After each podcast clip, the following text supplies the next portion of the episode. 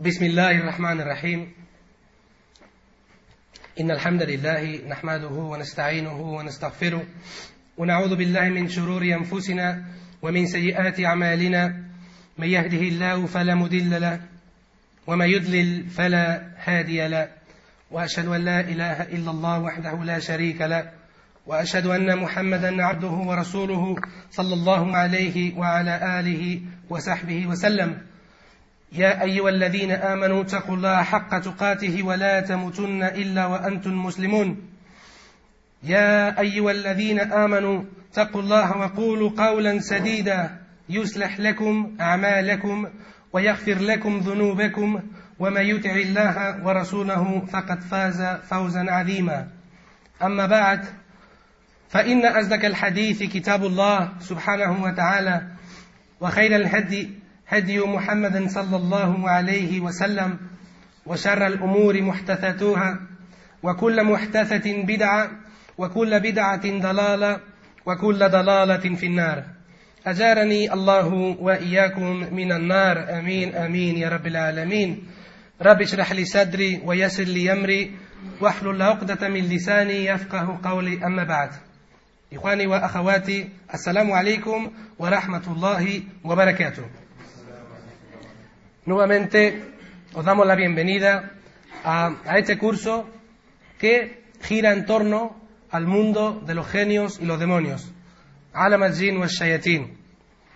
Eh, en esta cuarta clase, que va a ser casi una clausura del curso, vamos a tratar lo que se suponía que íbamos a tocar en la clase número 3, perdón, en la clase número 2, sí, bueno, en la clase número 3, y que hemos trasladado a la clase cuarta, pues porque no nos daba tiempo y el programa se nos extendía mucho.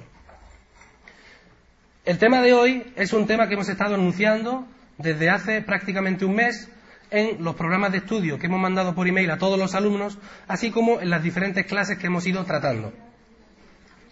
Antes de nada, querría agradecer al hermano Isham Mohammed, que está estudiando en la Universidad de Medina, en Arabia Saudí. Inshallah pronto tendremos a un, a un buen sheikh, a un buen sabio en Melilla, en nuestra tierra. Y ha sido prácticamente el que me ha estado eh, ilustrando y el que me ha estado pues eh, proporcionando todo tipo de material en este tema del que tampoco tenemos en español, mucho en inglés, mucho en árabe, pero poco en español. Así que pido a Allah Azza que la mayor de las recompensas sea para el hermano Isham Inshallah.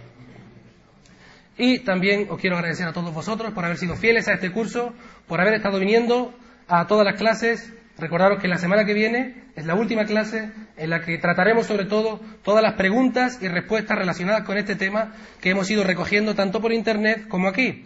Y os recordamos que hoy, antes de marcharos, si queréis, por escrito, podéis darle a la hermana Hanan o al hermano Jemel todas las preguntas que creáis convenientes para disipar o disolver esas dudas que podáis tener en lo relacionado a este tema. Sola, única y exclusivamente en lo relacionado a este tema. Pero sobre todo, después de todos estos agradecimientos, como no, le damos las gracias a nuestro Creador. Allah subhanahu wa ta'ala por reunir nuestros cuerpos, por reunir, nuestros corazones y desde aquí pido a Allah azza que nos reúna a todos en el Firdaus al-A'la, inshallah. El tema de hoy, como ha dicho el hermano Mustafa, es un tema muy variopinto, un tema un poco complejo y además un tema peligroso. Pero no en el sentido de peligroso de que debemos tener miedo de este tema, sino peligroso porque aquel que entra en este tema, pues prácticamente puede llevar a cabo acciones que le saquen completamente del Islam. Perdonadme.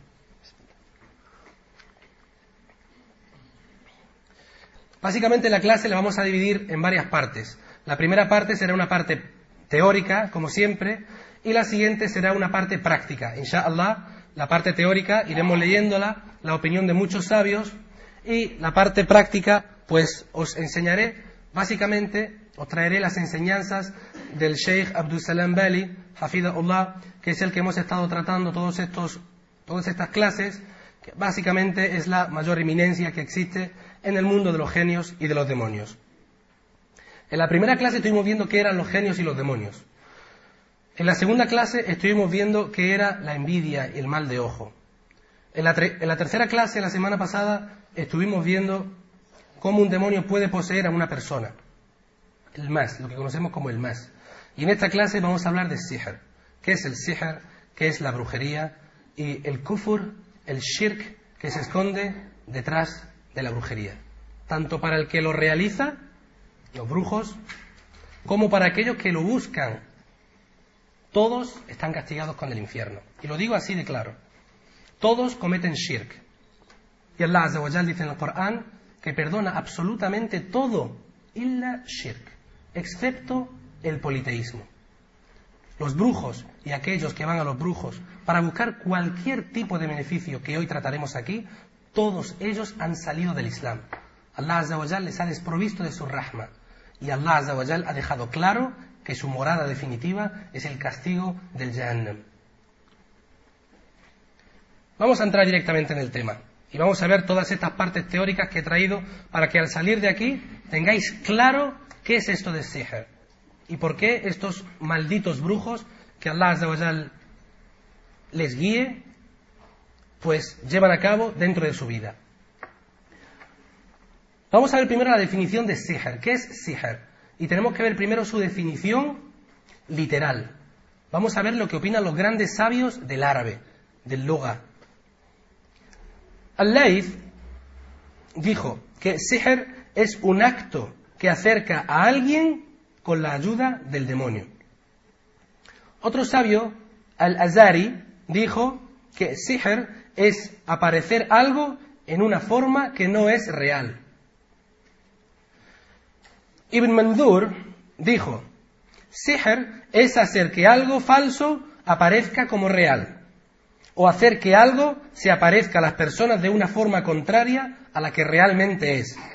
Es decir, que se le ha dado a un objeto un estatus diferente a su estatus real.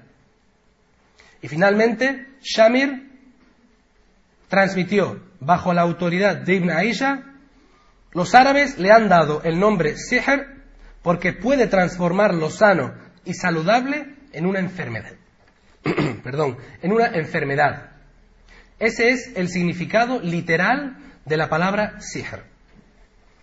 Después, cuando vemos la definición de sihr, de acuerdo a la tradición islámica, a lo que dice la Sharia, a lo que dice el Islam de la palabra sihr, pues encontramos que, por ejemplo, Al-Faqr al-Razi, rahimahullah, dijo, Sihr es algo cuya causa está oculta y que aparece en una forma que no es su forma real, con la intención de distorsionar la realidad de las cosas y de engañar.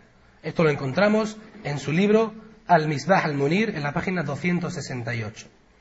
Por otro lado, Ibn Qudama al-Maqdisi, radiallahu anhu, dijo,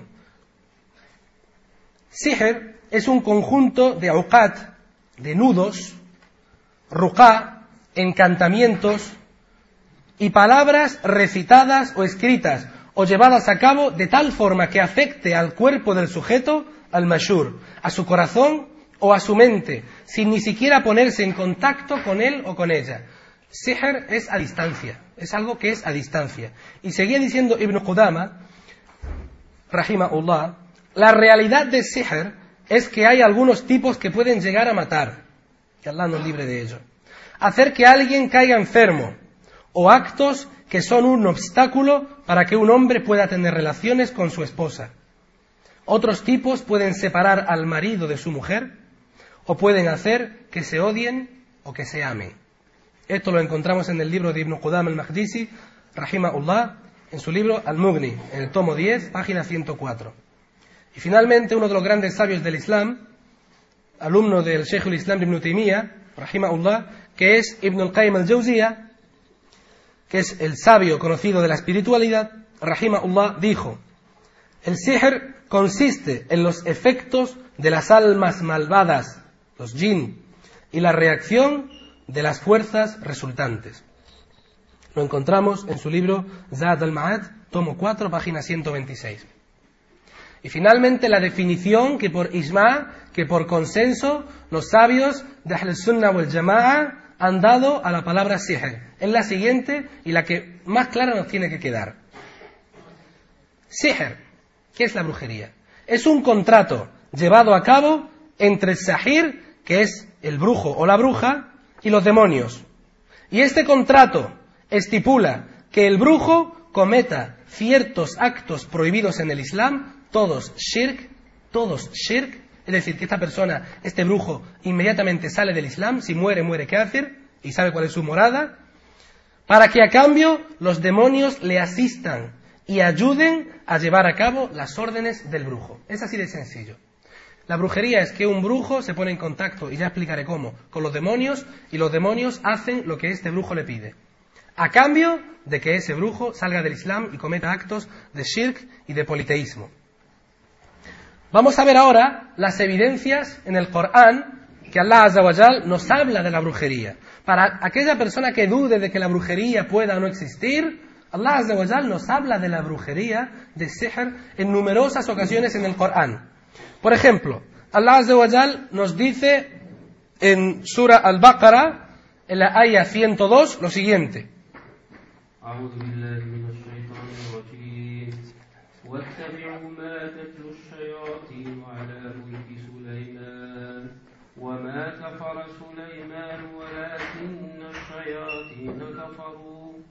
يعلمون الناس السحر وما أنزل على الملكين ببابل هاروت وماروت وما يعلمان من أحد حتى يقول إنما نحن فتنة فلا تكفر. فيتعلمون منهما ما يفرقون به بين المرء وزوجه وما هم بضارين به من أحد إلا بإذن الله. ويتعلمون ما يضرهم ولا ينفعهم. ولقد علموا لمن اشتراه ما له في الآخرة من خلاق. ولبئس ما شروا به أنفسهم لو كانوا يعلمون. Allah Azawajal dice en el Corán lo que se podía traducir en español. Y creían los judíos lo que inventaron los demonios acerca del reinado de, Suleimán, alayhi salam, diciendo que había llegado al mismo por medio de la brujería. Sabed que Suleimán no cayó en la incredulidad, en la brujería, y que eran los demonios quienes enseñaban a los hombres la brujería y la magia que transmitieron los ángeles Haruch y Maruch en Babel. Pero estos no le enseñaban a nadie, si antes, sin antes advertirles que se trataba de una tentación y que quien la aprendiera caería en la incredulidad. Aprendían de ellos cómo separar al hombre de su esposa, pero en verdad no podían engañar a nadie si Allah no lo permitía. Aprendían lo que les perjudicaba y no les beneficiaba. Y sabían que quien accedía a la magia y la brujería no tendría éxito en la otra vida. Qué mal hicieron al vender sus almas. Eso lo dice Allah subhanahu wa ta'ala. Eso no lo digo yo, ni lo dice Mustafa. Eso lo dice Allah azza wa jal. Qué mal hicieron en vender sus almas. Allah azza wa jal nos dice en el Corán, en Surat Taha, en los versículos del 67 al 69. فأوجس في نفسه خيفة موسى قلنا لا تخف إنك أنت الأعلى وألق ما في يمينك تلقف ما صنعوا إنما صنعوا كيد ساحر ولا يفلح الساحر حيث أتى Allah Azza wa Jal dice en lo que se podría traducir en español, y al ver esto, Moisés, que es Musa alayhi salam, sintió temor en su interior, pero le dijimos, no temas, ciertamente tú serás el vencedor. Arroja lo que tienes en tu diestra, que anulará lo que ellos hicieron, lo que ellos hicieron. Pues solo se trata de magia, y sabe que los magos, los brujos, jamás prosperarán. Esta haya, o estas hayas, vienen a referirse al momento en el que el profeta Musa salam fue a hablar con, eh, el con el faraón, y fue a decirle que abrazara la religión de Allah Azza wa Jal. Entonces Faraón llamó a los mejores brujos que tenía en la corte para enseñarle a Musa salam que todos los milagros que estaba llevando a cabo Musa salam eran pues simplemente magia. cuando eran milagros de Allah Azza wa Jal. Y entonces estos brujos, estos magos del faraón, del faraón, pues empezaron a hacer brujería con, su magia. Entonces aquí es cuando Allah Azza wa Jal le dijo, o nos transmite, que le dijo al profeta Musa salam que tirara su vara, su bastón, y ese bastón se convirtió en una serpiente, y esa serpiente se comió a las otras serpientes de los otros brujos de Faraón. Y Allah Azza wa Jal termina diciendo, y sabe que los brujos jamás prosperarán. Allah Azza wa Jal también dice en el Corán el Karim, en Surah Al-A'raf, en los versículos de 117 a 122. وأوحينا إلى موسى أن ألق عصاك فإذا هي تلقف ما يأفكون فوقع الحق وبطل ما كانوا يعملون. فغلبوا هنالك وانقلبوا صاغرين. وألقي السحرة ساجدين قالوا آمنا برب العالمين رب موسى وهارون. Y fijaros, aquí sigue la historia. Dice Allah Azza wa Jal, en lo que se podría traducir al castellano. Dijo, arrojad. Y cuando hubieron arrojado, embrujaron los ojos de los presentes y los aterrorizaron. Hicieron una magia poderosa y se evidenció la verdad y también lo vano que habían hecho, porque solo era una ilusión. Y fueron allí vencidos los magos y quedaron humillados. Y estos magos se postraron al percibir la verdad y dijeron, nosotros creemos en el Señor del universo, el Señor del profeta Musa y el Señor del profeta Arum salam.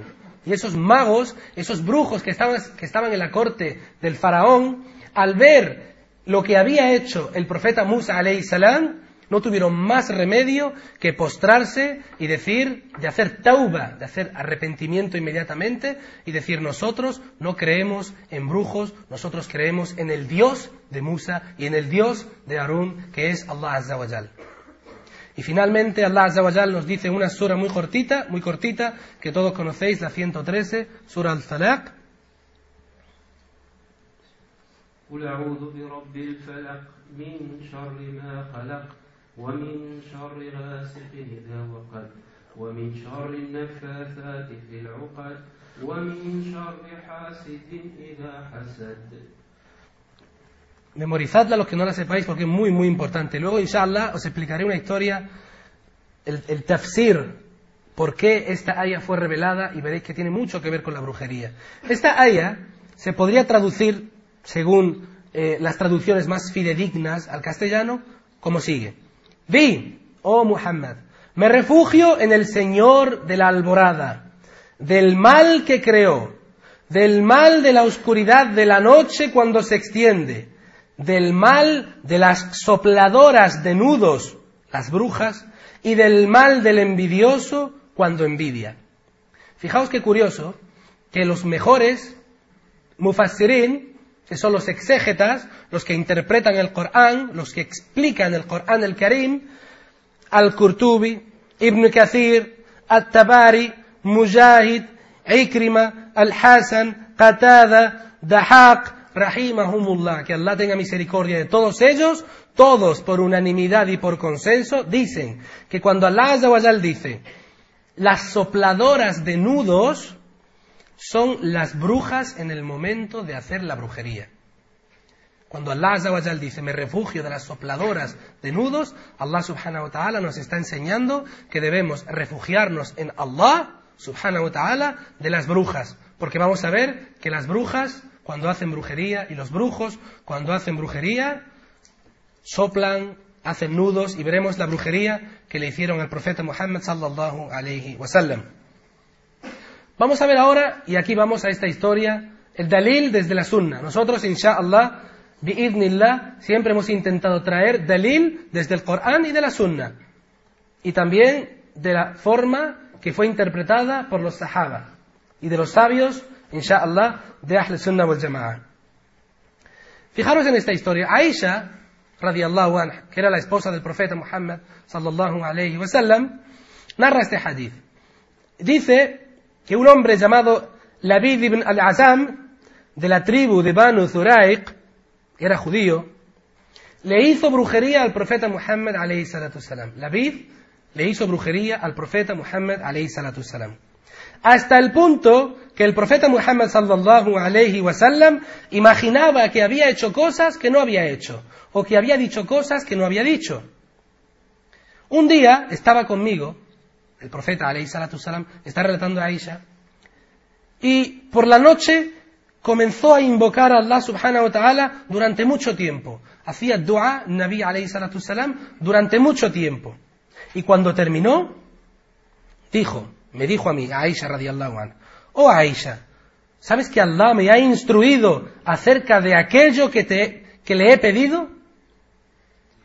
Dos ángeles vinieron a mí. Uno se puso al lado de mi cabeza y otro se puso al lado de mis pies. Y empezaron a hablar entre ellos. Uno de ellos le dijo al otro, ¿qué enfermedad tiene este hombre? El otro ángel dijo, ha sido embrujado. Está bajo los efectos de la brujería. El otro preguntó, ¿quién lo hizo? Y dijo el otro, lo hizo Labid ibn al-Azam. ¿Qué material usó? Y dijo el otro ángel, un peine con pelos suyos y la cáscara seca del polen de una palmera macho, que está debajo de una piedra. Y le preguntó, ¿y dónde está? Y le dijo el otro ángel, está dentro de un pozo. El pozo se llama Darwan. Así que el profeta, estoy citando el hadith palabra por palabra, ¿eh? Así que el profeta de Allah, sallallahu alayhi wasallam, junto con unos compañeros, fueron al pozo y a la vuelta dijo, oh Aisha, el color del agua de ese pozo era como la infusión de las hojas de Hanna. Hanna, Hanna, es lo que es Hanna, ¿verdad? Que es naranja, ¿verdad? Las hojas de palmera que habían eran como cabezas de demonios. Y yo le pregunté, ¿por qué no se lo enseñas a la gente? Y dijo, Allah me ha curado y yo no quiero el mal para nadie. Luego ordenó que el pozo se llenara con tierra y con arena. Ahí termina el hadith. Ese hadith lo es muttafaqun alay, es decir, que está en Bukhari y está en Muslim. En Bukhari lo encontramos en la interpretación del Bukhari, Fath al-Bari, que está escrito por Ibn Hajar al-Asqalani, rahimahullah, en el tomo 10, página 222. Y en Muslim, en la interpretación, el Sharh al-Nawawi, en el tomo 14, página 174. Pero además, además hay otra riwaya de Abdullah ibn Abbas, en la que dijo, o en la que dice, que el profeta Muhammad salam mandó a Ali, a Zubair y a Ammar bin Yasir, radiallahu anhuma, que fueron que sacaron la brujería, le quitaron todo el agua del pozo, lo secaron y encontraron un cubo. Debajo de ese cubo hay una piedra, debajo de la piedra estaba la brujería. ¿Qué era la brujería? Eran el peine que encontraron que tenía 11 nudos alrededor de él con 11 pelos. Y luego Allah Azza hizo descender Sura Al-Falaq y Sura An-Nas. Entonces, si, si preguntamos cuál es el Zabab Nuzul el motivo por el que descendieron esas ayas es por esta brujería que le hicieron al, profeta Muhammad sallallahu alayhi wasallam. Y cuando recitaban estas ayas, si juntáis el número de ayas que tienen al-falaq y las ayas que tienen an-nas, cinco ayas y seis aleyas respectivamente son once. Once aleyas y esa brujería tenía once nudos.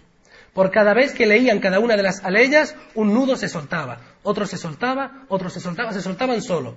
Y entonces el profeta alayhi salam se levantó y dijo, Alhamdulillah, ahora me siento bien. Entonces le dijeron, Ya Rasulullah, ¿quieres que vayamos a matar al Abid? Y dijo, Allah me ha curado y yo no quiero el mal para nadie.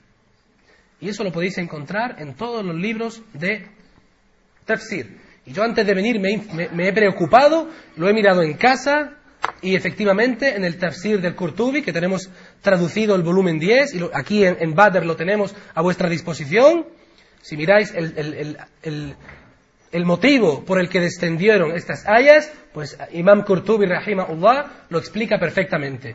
Y la explicación que dan los sabios acerca de este incidente es que los judíos de la época se juntaron y decidieron dañar al Nabi Muhammad sallallahu alayhi wasallam.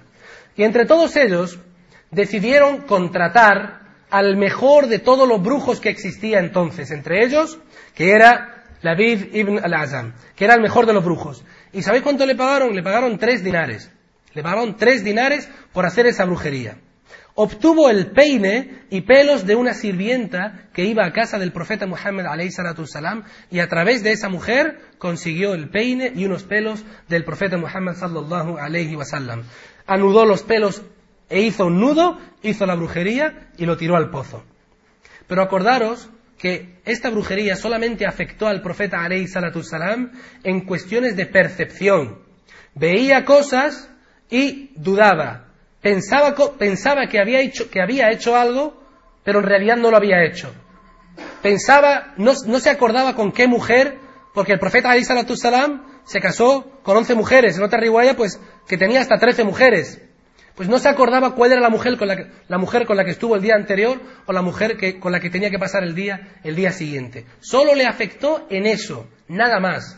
Los profetas son infalibles profetas no pueden ser afectados. Y la semana pasada os conté la historia del profeta Yahya, salam, en el que Iblis se le presentó y le preguntó si algún día le había afectado y le dijo que no, jamás, que no podía con él, porque con los profetas no podía.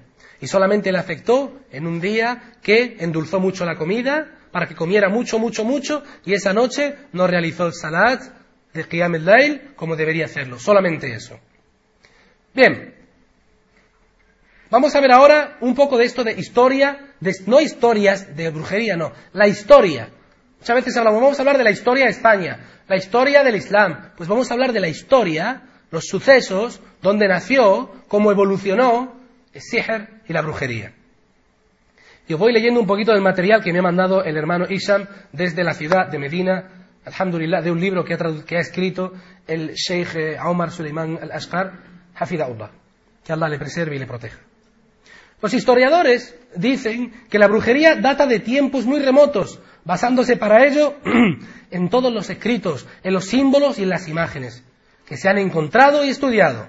Y todo esto, o todo este hecho, lo confirma el Corán el Karim. Allah Azza wa nos dice en Surah Ad-Dariyat, en la ayah 52, lo siguiente.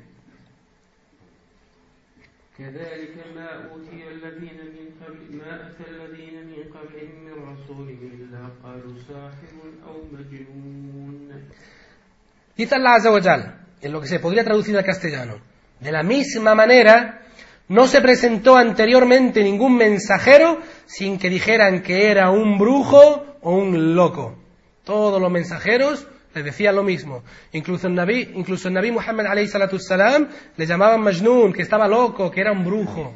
Era la única forma que podían hablar de él, porque él era eh, eh, Sadiqul Masdugh, al-Amin, era la persona digna de confianza. Todos sabían que el profeta Muhammad salam era un hombre digno, entonces solamente podían decir que era un brujo. Subhanallah. Este versículo que acaba de leer el hermano Mustafa evidencia que todos los pueblos en general han refutado a sus mensajeros de esta forma. Es decir, que les han acusado de ser unos magos, unos brujos o estar locos. Y esto implica que todos los pueblos conocían la brujería. Vamos a ver la brujería que había en Babel. Babel era una zona que eh, estaba en Irak, en Mesopotamia, era la tierra del profeta Ibrahim salam. Entre los pueblos antiguos que practicaban la brujería está Babel, Babel, ciudad antigua de Irak, situada a las orillas del río Éufrates. La gente de Babel eran idólatras, adoraban a diversos astros e ídolos. Y su brujería se basaba en el movimiento de los astros, temían mucho a los demonios. Por eso les hacían caso en todo lo que les susurraban. De esta forma vemos cómo Satanás engaña a la gente, haciéndoles creer lo malo como bueno y lo bueno como malo. En Persia tampoco se salvaron de la brujería. Los persas eran monoteístas, creían en un dios, en un primer momento, pero después se vieron influenciados por el zoroastrianismo, hasta que acabaron creyendo en él, y esto fue lo que les llevó a creer en todo tipo de brujerías, Tenían una bandera con unos símbolos determinados que supuestamente le daban la victoria contra sus enemigos. Pero cuando se enfrentaron contra los musulmanes en la, famosa batalla de Al-Qadisiyah, quedaron derrotados y con ello las falsas creencias que tenían en torno a esa bandera. La brujería de los egipcios. fue el pueblo más famoso en cuanto a la brujería. De hecho, todos los demás pueblos consideraban a Egipto como la cúspide de la brujería y los trataban de imitar en todo lo que se refiere a brujería. Llegaban al punto de no comer o dormir hasta recitar unos versos con contenido demoníaco. Y todo esto, repito, que es shirk, shirk, shirk. Por eso los historiadores nos dicen que todos los símbolos e imágenes que había en, en las tumbas de los antiguos egipcios aquellos que le gusten la egiptología y las pirámides, todos esos símbolos fueron hechos con propósito de brujería y que tendrían efecto supuestamente en la otra vida. Y la mejor prueba de todo esto es el suceso que nos relata el Corán entre el profeta Musa salam y los magos del faraón, que acabamos de recitar y que acabamos de traducir. Los hindúes, también, también. La brujería entre los hindúes. En la India había una mezcla entre religión y brujería, pero cuando llegó el budismo afirmó mucho más la brujería y la aceptó. Es suficiente por mencionar que el libro sagrado de los hindúes hay un capítulo entero dedicado a la brujería. La brujería en Grecia. Los griegos tampoco estuvieron a salvo de la brujería. Incluso creían que los astros tenían una influencia directa en la vida de las personas. Había algunos filósofos griegos que clamaron abiertamente tener poder para hacer brujería y así curar la vejez y las enfermedades. La brujería entre los judíos. Todos los mensajeros y los libros revelados por Allah Azzawajal advierten a la gente contra la brujería y contra los brujos, ya que la brujería es lo contrario al tawhid. El tawhid es la unicidad y la brujería, el sihr, es cometer shirk. Shirk es politeísmo. Por ejemplo, en la Torá hay versículos donde se ordena matar a los brujos y a los magos. En la, Torá. Asimismo, el Talmud, que es un libro sagrado de los judíos y que es un libro de citas de los grandes sabios del judaísmo, en el Talmud está repleto de asuntos relacionados con la brujería y dice claramente que la astrología es algo bueno para la persona y la hace ser inteligente. Pero a pesar de todo esto, los judíos hicieron caso omiso a estas advertencias de Allah subhanahu wa ta'ala y se dedicaron a aprender la brujería y toda creencia falsa y desviada. Y Allah subhanahu wa ta'ala dice sobre ellos lo que leyó el hermano Mustafa. Y cuando se les presentó a los judíos el mensajero de Allah, corroborando lo que ya se les había revelado, algunos arrojaron el libro de Allah a sus espaldas sin saber lo que hacían. Y creían los judíos lo que inventaron los demonios acerca del reinado del profeta Suleimán salam, diciendo que había llegado al mismo por medio de la brujería. Eso lo tenemos en Sura al-Baqarah. La brujería en Europa. Los judíos fueron los que se encargaron de esparcir la brujería en Europa y esto fue cuando vivían en Al-Ándalus, bajo el califato islámico. Y no nos debe sorprender, ya que mucha gente no aguantaba, no soportaba que los musulmanes fueran los que gobernaran Al-Ándalus.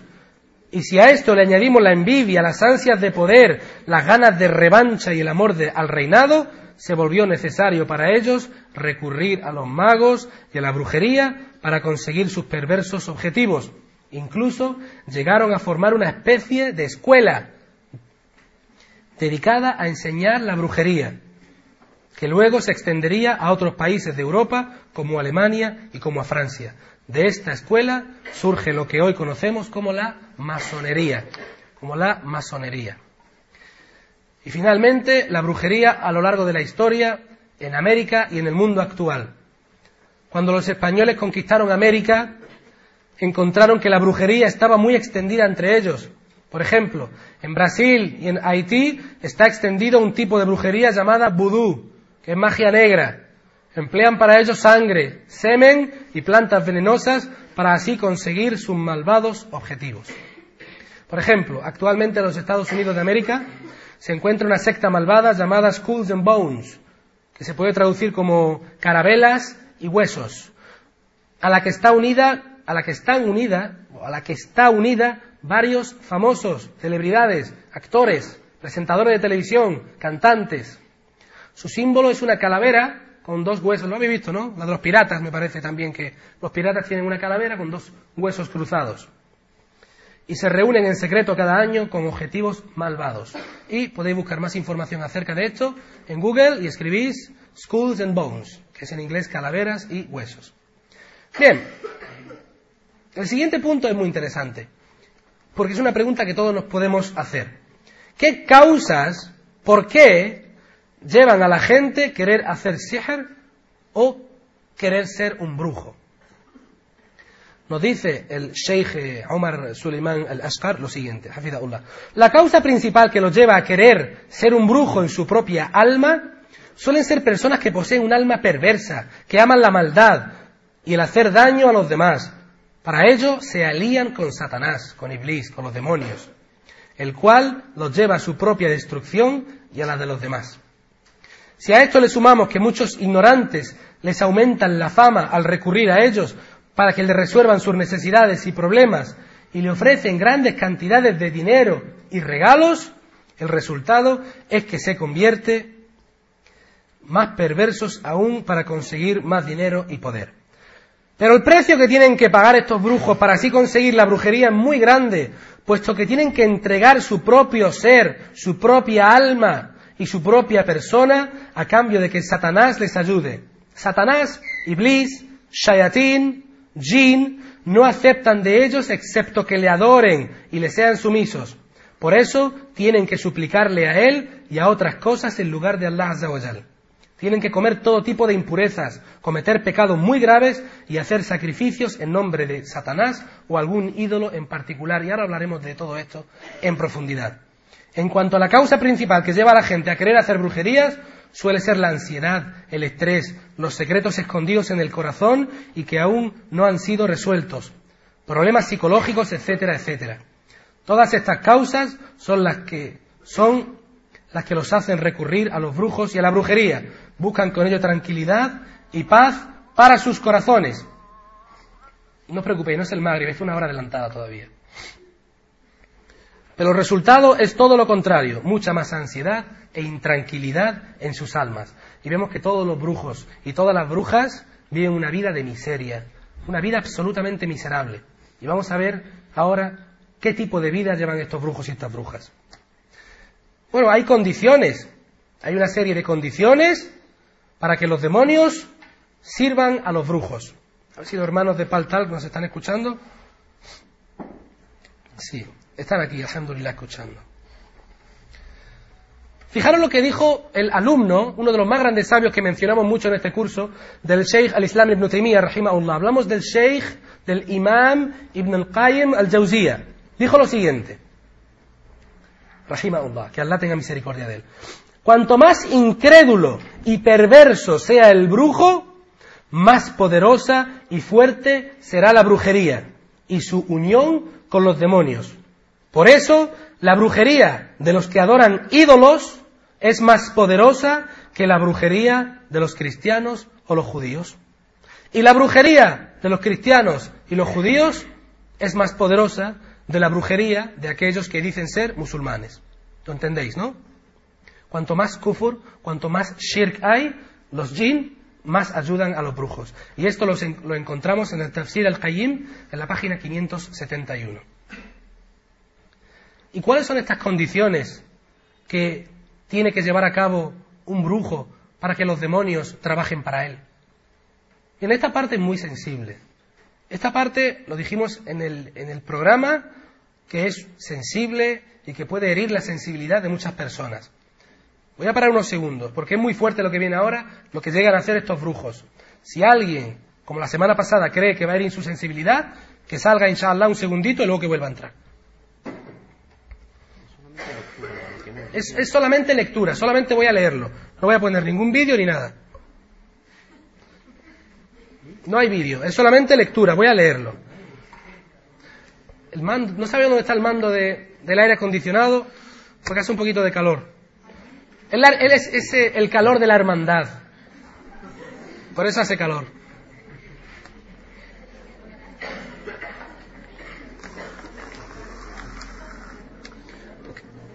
Va a ir la hermana Hanan, inshallah, a ver si encuentra los mandos de distancia. Bien, ¿qué hacen estos brujos? ¿Qué hacen estos brujos y estas brujas? Para que los demonios, Iblis, los jinn, trabajen para él y lleven a cabo las brujerías. El acuerdo, el contrato, se lleva a cabo entre el sahir, es el brujo o la bruja, y el jefe de la tribu de todos los demonios. Tienen que hablar con un jefe grande. Si el demonio al que el jefe de la tribu de demonios no obedece, entonces el brujo vuelve a invocar, y ahora hablaremos cómo son estas invocaciones, al jefe de la tribu de los demonios y le pide que castigue a ese demonio porque no ha hecho lo que el brujo le ha pedido. Por lo tanto, aquí sacamos una premisa, que la relación que existe entre el brujo, cuando digo brujo me refiero a brujo y bruja, porque hay de dos. La relación que existe entre el brujo y los demonios es una relación de odio. Los, demonios odian a muerte a los brujos. De hecho, estos demonios suelen atacar a los propios brujos para los que trabajan.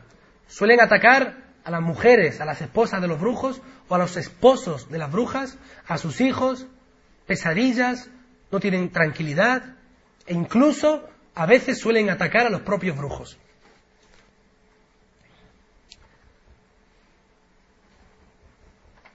Vamos a ver los tipos de eh,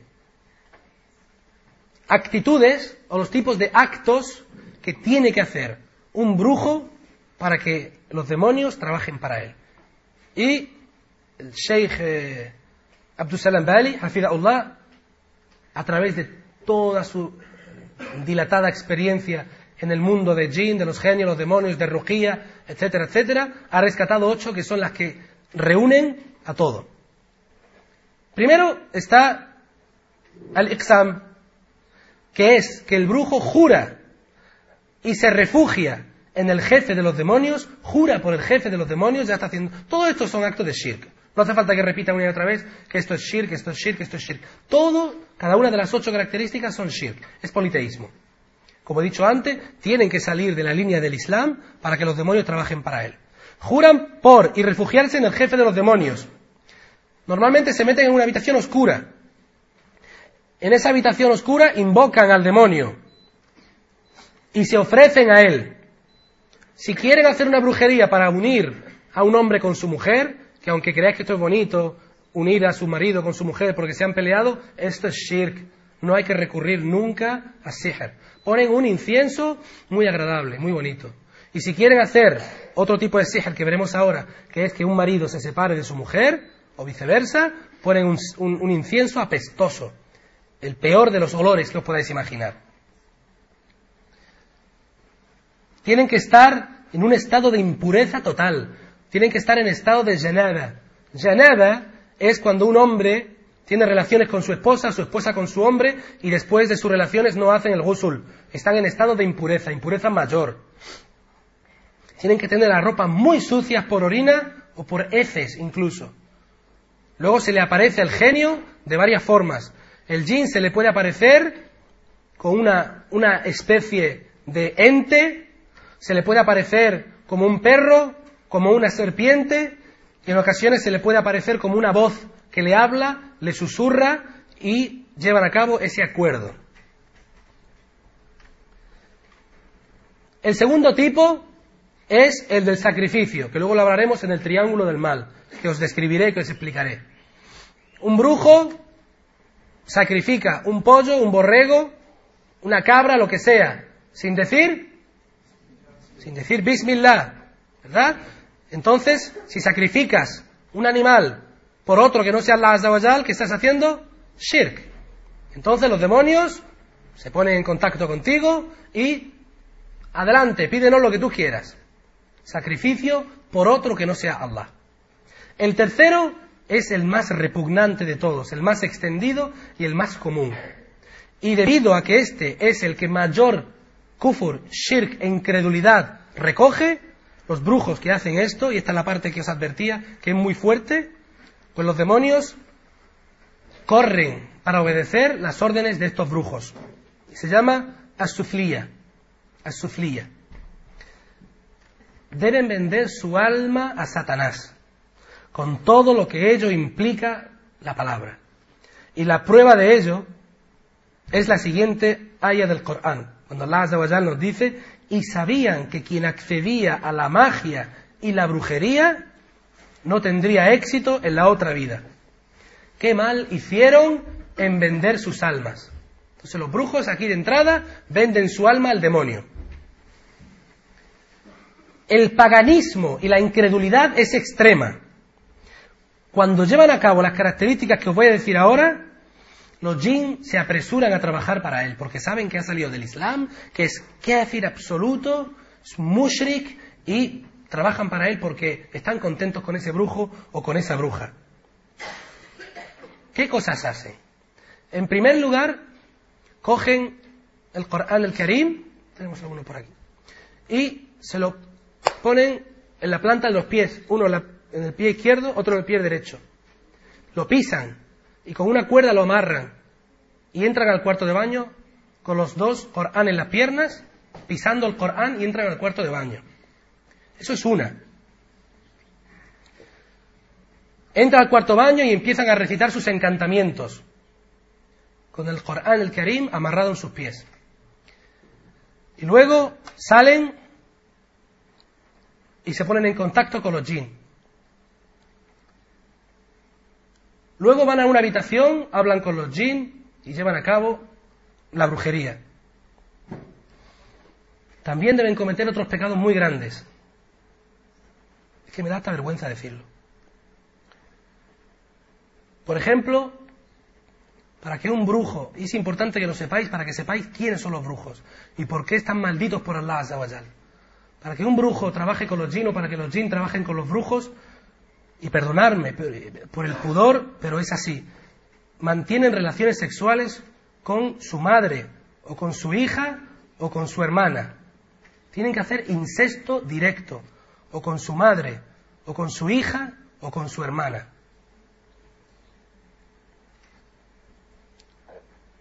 Cometen zina, que es sexo fuera del matrimonio. Ridiculizan al Islam, Hablan mal del Islam para complacer a los demonios. Beben orina. Comen carne de perro. Cuando se cumple todo esto, salen a la calle, a un lugar abandonado, oscuro y de noche, se quitan la ropa, completamente desnudos, y empiezan a hacer bailes, cánticos, para que los jinn vengan y trabajen con ellos. Recitan súplicas con todo tipo de shirk y desvío y después sacrifican un animal como ofrenda a Satanás. A veces Satanás, Iblis, los jinn, se le aparece al primer momento y otras veces no aparece hasta que hagan eso varios días seguidos. Por eso decimos que los brujos han salido del Islam. ¿Veis lo que hacen para que una vez que se le aparece, les dan juramento de obedecerle siempre y adorarle. Después los cita para un día determinado para que lo adoren. Cada vez que llega ese día, todos los brujos de determinada ciudad se tienen que reunir y empiezan a beber y a comer todo tipo de asquerosidades. Empiezan a rezarle a Satanás y a suplicarle. Todo esto lo hacen para que así Satanás les dé el poder para embrujar a la gente y hacerles daño. Y Allah subhanahu wa ta'ala les dice a estos criminales perversos qué mal hicieron en vender sus almas. También cogen orina, no, sangre de una mujer menstruante y escriben aleyas del Corán con esa sangre.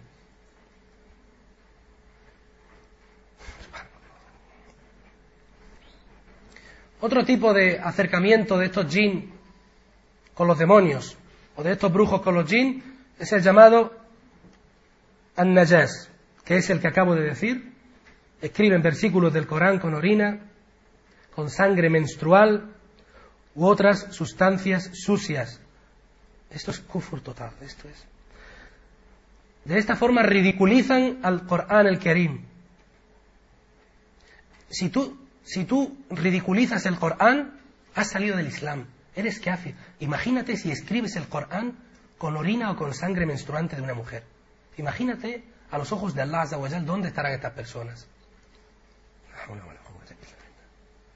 Otro tipo, el número 4 o sí, sí 4, se llama An-Najas.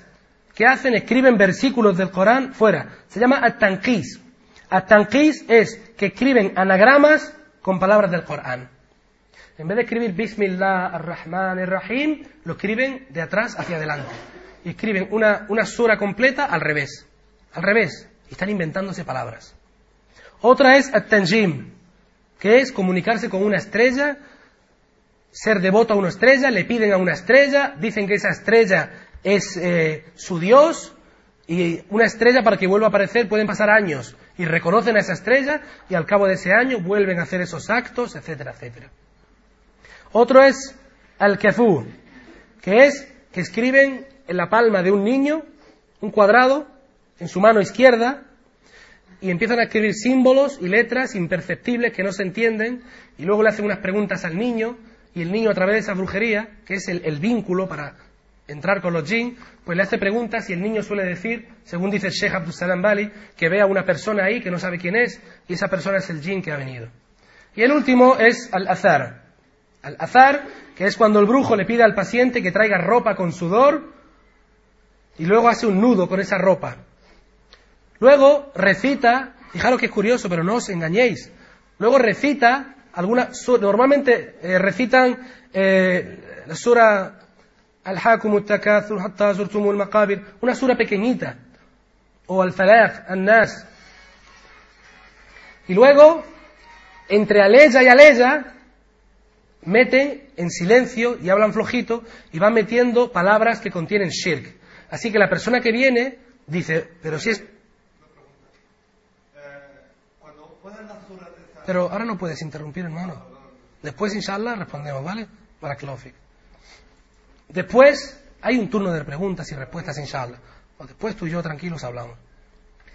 Y después... ¿Dónde estaba? Sí. Empiezan a recitar esa sura y la persona cree que le está haciendo rosquilla halal. Pero en mitad de cada verso van recitando encantamientos que contienen shirk. Y esa persona cree que le están haciendo una rosquilla halal. Y entonces le preguntan a los demonios que están ahí presentes. Y le dicen, si esta persona está poseída por un jin, suelta el nudo, de esa ropa que le habían hecho un nudo. Y si se suelta un poquito, es porque está poseída, o le han hecho siher, o, o, porque algún jin le ha poseído. Y luego le pregunta, si es por el mal de ojo, suéltalo más. Y si se suelta completamente la ropa, es porque tiene mal de ojo. Y después le pregunta, si es algo natural, déjalo como está. Y si se queda como está, ese brujo le dice a, la persona, no tienes nada, vete a un médico. Y ha, obtenido la respuesta de otros demonios. Todo esto es kufur, todo esto es shirk. ¿Cuáles son las formas de saber si una persona es un brujo o una bruja? Hay unos rasgos. Los sabios, los sabios de Sunnah al Jama'a nos han hablado de, unos, de unas características. ¿Os acordáis la semana pasada o hace dos semanas que hablamos de las características del envidioso? Pues hay unas características de los brujos también.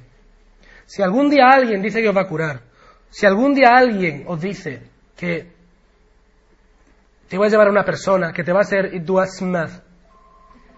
o que te va a hacer idua Tú dices, inshallah, yo me quiero curar. Vamos a ver, vamos a ver. Y hay alguna de estas características, salir corriendo, porque esa persona es un brujo o una bruja. Y tanto él como vosotros estáis cayendo en kufur y en shirk. Si conocéis a alguien que le está tratando una persona con estas características, aconsejadle que haga tauba, que se arrepienta Allah Azawajal, porque ha hecho shirk. Es muy importante esto. Y yo no lo diría Fijaros que no lo diría si no estuviera mil por cien seguro de que todo esto es shirk y todo esto es kufur. Y la persona que va a un brujo y la persona que hace brujería no son musulmanes. Y si mueren, van al Jahannama, directo, de cabeza. Y lo digo con toda, con toda seguridad, porque sé que Allah lo ha dicho. Fijaros, algunas de estas características de estos brujos o brujas. Primero, te piden el nombre, tú vienes y te pide tu nombre o el nombre de tu madre. Siempre. Te dicen cómo te llamas tú y cómo se llama tu madre. Segundo, cuando digo paciente, porque voy a utilizar la palabra paciente muchas veces, no es como un paciente que va al médico. Este paciente está cometiendo shirk también. Pero es la persona que va a un brujo, ¿sí? Para que le atienda. Vamos a llamarle paciente, ¿sí? Faja. Le pide al paciente una ropa usada. Otra, le pide al paciente que le traiga un animal con unas características determinadas. Por ejemplo, tráeme un pollo o una gallina negra o un borrego o una cabra que sea negra, que tenga la pata blanca, que tenga un lunar aquí, o un, ¿cómo se llama? Palomos, ¿no? Los animales, palomas o palomos. O tráeme un palomo, subhanallah, yo muchas veces voy por Farjana, a la entrada de Farjana, y veo, Allahu alem, Allahu alem si puede ser coincidencia o no, pero veo gente que vende palomas negras. Palomas, no blancas ni amarillas, negras y los sabios han dicho que esta es una de las características. ¿Para qué? Allahu alem. Allahu. Que Allah nos guíe. Escriben encantamientos, escriben palabras que no entienden ni tú ni él. Recitan palabras extrañas o en un idioma extraño. Está hablando, te está intentando curar, pero habla un idioma que tú no dices. Esto no es ni, esto no es árabe, esto no es español, no es inglés ni alemán. Es un idioma absolutamente desconocido para ti le da al paciente un amuleto con un papel dentro que tiene cuadros, y ahora os enseñaré imágenes, que tiene cuadros, y en esos cuadros hay palabras. Esos son los nombres de los jinn, de los demonios, a los que está adorando. Le pide al paciente que se quede solo en una habitación oscura y que no hable con nadie durante mucho tiempo. Le pide al paciente que no toque agua durante un tiempo específico, normalmente 40 días. Esto, dicen los sabios, que cuando te dicen esto es porque un jin cristiano trabaja para el sahir. Porque es cristiano, estas son las características. Le da al paciente cosas para que las entierre. Y hoy os voy a enseñar un pequeño vídeo de unos hermanos aquí mismo, detrás de la frontera, que han encontrado un, un en una tumba. Y han desenterrado y además hablan en Llega y lo voy a poner. Le dan al paciente papeles para que los queme y los use como incienso para su cuerpo. Le da unos papeles y le dice, cuando llegue a casa, ponlo una pequeña nafre, quémalos y ponte encima y que el humo te... Venga, shirk, kufur. Susurra palabras muy extrañas. A veces, esta persona, antes de hablar con el paciente, le dice su nombre, cuántos años tiene, cómo se llama su madre, a qué se dedica, cuál es el problema, porque le dice de todo absolutamente de todo. Y la persona se queda alucinada. Y ahora os explicaré de dónde viene todo esto, que es el triángulo del mal. Pero no sé cuánto tiempo me queda. Tenemos tiempo de sobra. Y finalmente escribe palabras sueltas en papel o en un plato de porcelana blanca. Escribe con un bastoncillo de carbón, escribe unas palabras y le dice al paciente cuando llegues a tu casa, ese plato que te he dado, échale agua. Y cuando se disuelva todo ese carboncillo y ese agua, bébetela. Esa persona se la bebe y se ha tragado todo, todo lo que le ha dado. Y esas son las características que tienen los demonios. Perdón, los demonios no, los sahir, que también son demonios básicamente. La pregunta que ha sido a lo largo de la historia, ¿se puede tratar con sihr? Es decir, si una persona le han hecho brujería ¿Podemos ir a otro brujo para que cure a esta persona? No se puede. Han habido debates entre ignorantes y sabios. Y aquella persona que diga, podemos ir, es que en el peor de los casos, imagínate, y vais a ver ahora todos los tipos de brujería que hay, que esta persona haya perdido la cabeza por completo, que esté al borde de la muerte. Jamás se puede ir a un brujo para que ayude con su sihar a que salga de esa brujería. Porque estarías intentando curar a una persona de shirk con con shirk. Eso está prohibido. Jamás. ¿Cómo se cura todo esto? Lo diremos inshallah. Con Allah Azza wa Con Allah subhanahu wa ta'ala. Con ruqiyya, con ruqiyya, con ruqiyya, con azkar, mantenerse con Allah subhanahu wa ta'ala. ¿Por qué los demonios hacen estas cosas? Porque son demonios. Porque siguen a Iblis. Porque están en contra de Allah Azza wa Os dije ya la primera semana que quieren arrastrar a todos al infierno. Pero si tú te sometes a Allah Azza wa Allah Azza te va a proteger, inshallah. Y Allah Azza nos dice en el Corán el Karim que estos demonios no te van a hacer ningún tipo de daño, nada, si Allah subhanahu wa ta'ala no quiere. Y si te hacen daño es porque Allah Azza wa Jal quiere. Y di alhamdulillah, inshallah me voy a curar por la voluntad de Allah Azza wa Jal. ¿Cuál es la pena por aprender sihr o por ser un brujo? En la Sharia, en la Sharia, ¿sabes lo que es la Sharia, no? La ley islámica. En la ley islámica, el sihr está penado con la muerte. Nosotros no vivimos en una Sharia, está clarísimo. Pero los países en los que se practica la Sharia, y me cuenta el hermano Isham, que todos los jueves en Mecca, en la ciudad de Mecca, a los brujos, en mitad de, un, de una plaza que está en Arabia Saudí, y para que todos lo vean, y en las universidades los profesores aconsejan a los alumnos que vayan a verlo, les cortan la cabeza. Les cortan la cabeza a los brujos y a las brujas. Eso es la Sharia. Eso es lo que Allah Azza wa Jal ha decretado y lo que ha decretado su mensajero Muhammad sallallahu alayhi wa sallam. ¿Por qué? Pues por todo aquello que os acabo de decir. Por todo esto. Porque está clarísimo que sus actos van más allá del kufr y más allá del shirk. Por lo tanto, dentro de la Sharia está penado con la muerte. Pero los sabios dicen, y si se captura, si se captura al brujo o a la bruja, y antes de que le hagan lo que Allah Jalla ha dicho que le hagan, que es la pena capital, hacen tauba y se arrepienten, pues aquí encontramos ikhtilaf.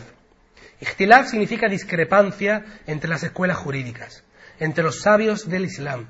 Unos dicen que aunque se arrepienta, y esta es la postura del imam Ahmed ibn Hanbal, rahimahullah, dicen que aunque se arrepienta tienen que acabar con su vida.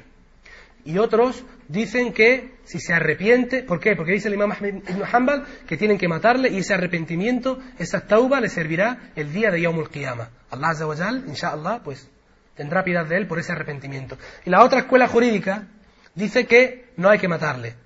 No hay que matarle, que hay que encerrarle en una cárcel, castigarle, pero que no hay que matarle. Allahu alem. Allahu alem, eso no son cuestiones nuestras, eso son cuestiones de los faqih, de los entendidos en fiqh, pero os presento las dos posibilidades que existen en la Sharia. Pero la cuestión más extensa, la más reconocida y la que más se lleva a cabo es que a los brujos y a las brujas los decapitan. Os voy a explicar ahora de una forma muy práctica cómo se lleva lo que yo personalmente denomino el triángulo del mal. Y vais a ver cómo se lleva a cabo el planteamiento entre un brujo o bruja y entre una persona que va a hacer brujería.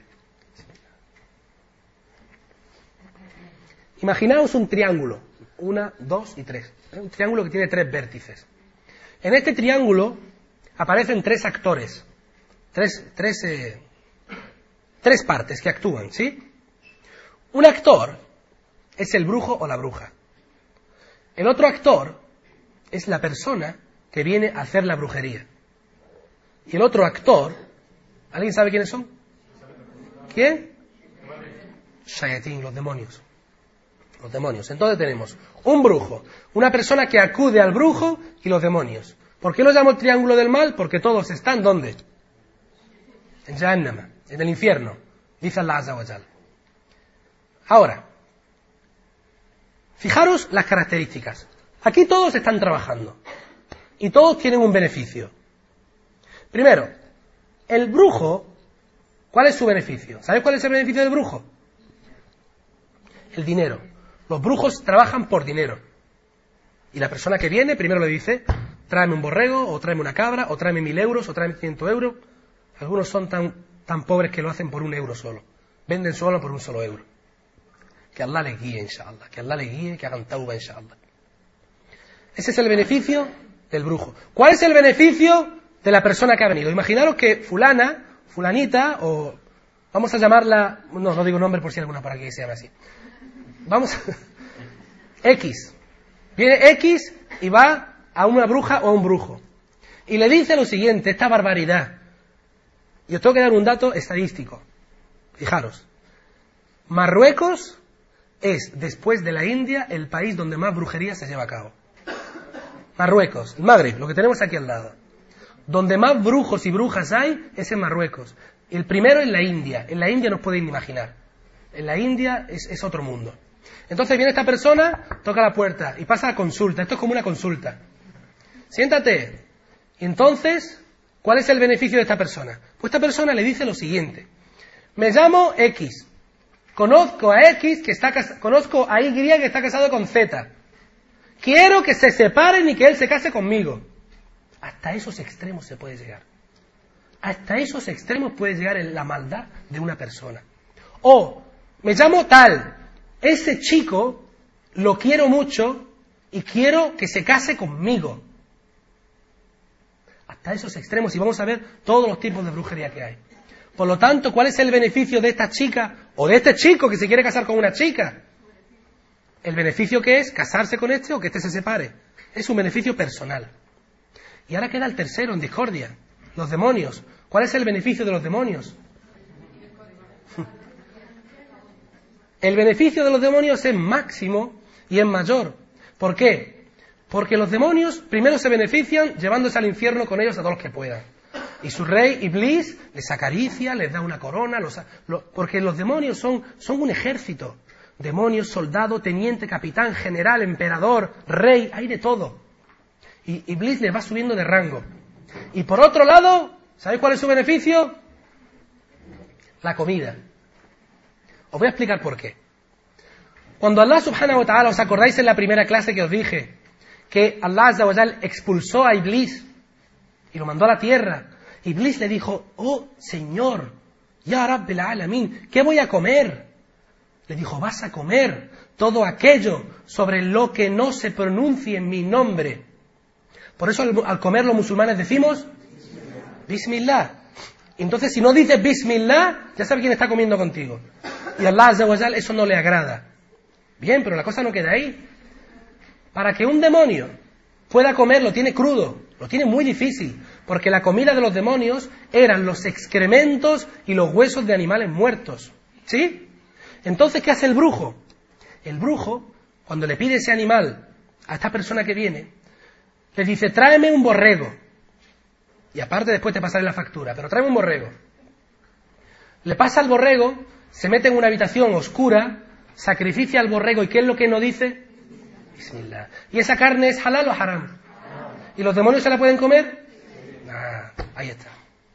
Entonces los demonios se benefician por llevarse al infierno todo lo que pueda y por comer ese pollo o ese borrego o Allah o Alem, lo que les haya preparado ese brujo. Entonces ya vemos el triángulo del mal. Ya vemos de qué se beneficia cada uno. Uno se beneficia si Allah quiere, si Allah quiere porque ni brujo, ni demonio, ni siquiera Iblis pueden hacer esto sin que Allah Azza quiera. Absolutamente nada. Y todo es con la voluntad o por la voluntad de Allah Azza Tenedlo en vuestra aqida, en vuestra creencia firme de que todo lo que ocurre es porque Allah subhanahu wa ta'ala quiere. Si alguien está poseído es porque Allah Azza quiere. Y todo tiene cura. Allah Azza nos ha dado cura para todo. En el, en el programa de estudios, y esto os va a sorprender mucho, os hablé de el mito de David Copperfield. ¿Sabéis quién es David Copperfield? Bueno, David Copperfield es un, mago famoso que está casado con, ¿cómo se llama la modelo? Claudia Schiffer, ¿verdad? Y este, se supone que es el mago más famoso del mundo entero. ¿Sabéis lo que hizo en una ocasión? ¿Sabéis lo que es el puente de Brooklyn? En Nueva York es un puente muy grande lo hizo desaparecer. Con las cam desapareció. En, en, otra ocasión, y está en YouTube, pone David Copperfield avión. Un avión, un Boeing 747, y las cámaras mirando, desapareció por completo. Hizo sus historias y desapareció. ¿Por qué? Porque los jinn trabajan para él. Porque y ya no trabaja. David Copperfield se ha retirado hace mucho. Y dicen los sabios que porque los jinn les, les, ha, les ha abandonado. Os voy a contar una anécdota. Y esto está confirmado nada menos que por el hermano Muhammad Isa García. ¿Lo conocéis? Inshallah, Allah. Que Allah le recompense, inshallah. Lo llamé por teléfono, perdón, hablamos por email y el hermano Isham nos contó a mí, al pequeño Abu, Abu Talha, esta historia y yo me puse en contacto con el hermano Muhammad Isa García para que me lo verificara y me dijo que sí. Además me dijo que os lo podía contar. Subhanallah, porque hay dalil. En los Estados Unidos, dos estudiantes de la Universidad de, de Mecca, estudió Mecca Aisa, ¿verdad? Dos compañeros de, de Aisa García que estudiaron en la Universidad Umm al-Qura de Mecca, estaban de vacaciones en los Estados Unidos. y fueron a un acto de David Copperfield. Y fueron y se sentaron en la parte delante, uno, cada uno en una esquina. Y desde que se sentaron, empezaron a recitar Ayat el-Kursi. Allahu la ilaha illa huwa al qayyum la ta'khudhuhu sinatun wa la. En voz baja, en voz baja. ¿Sabes lo que ocurrió? No le salía el truco a David Copperfield. No le salía. Y en un momento David Copperfield señaló a uno y a otro.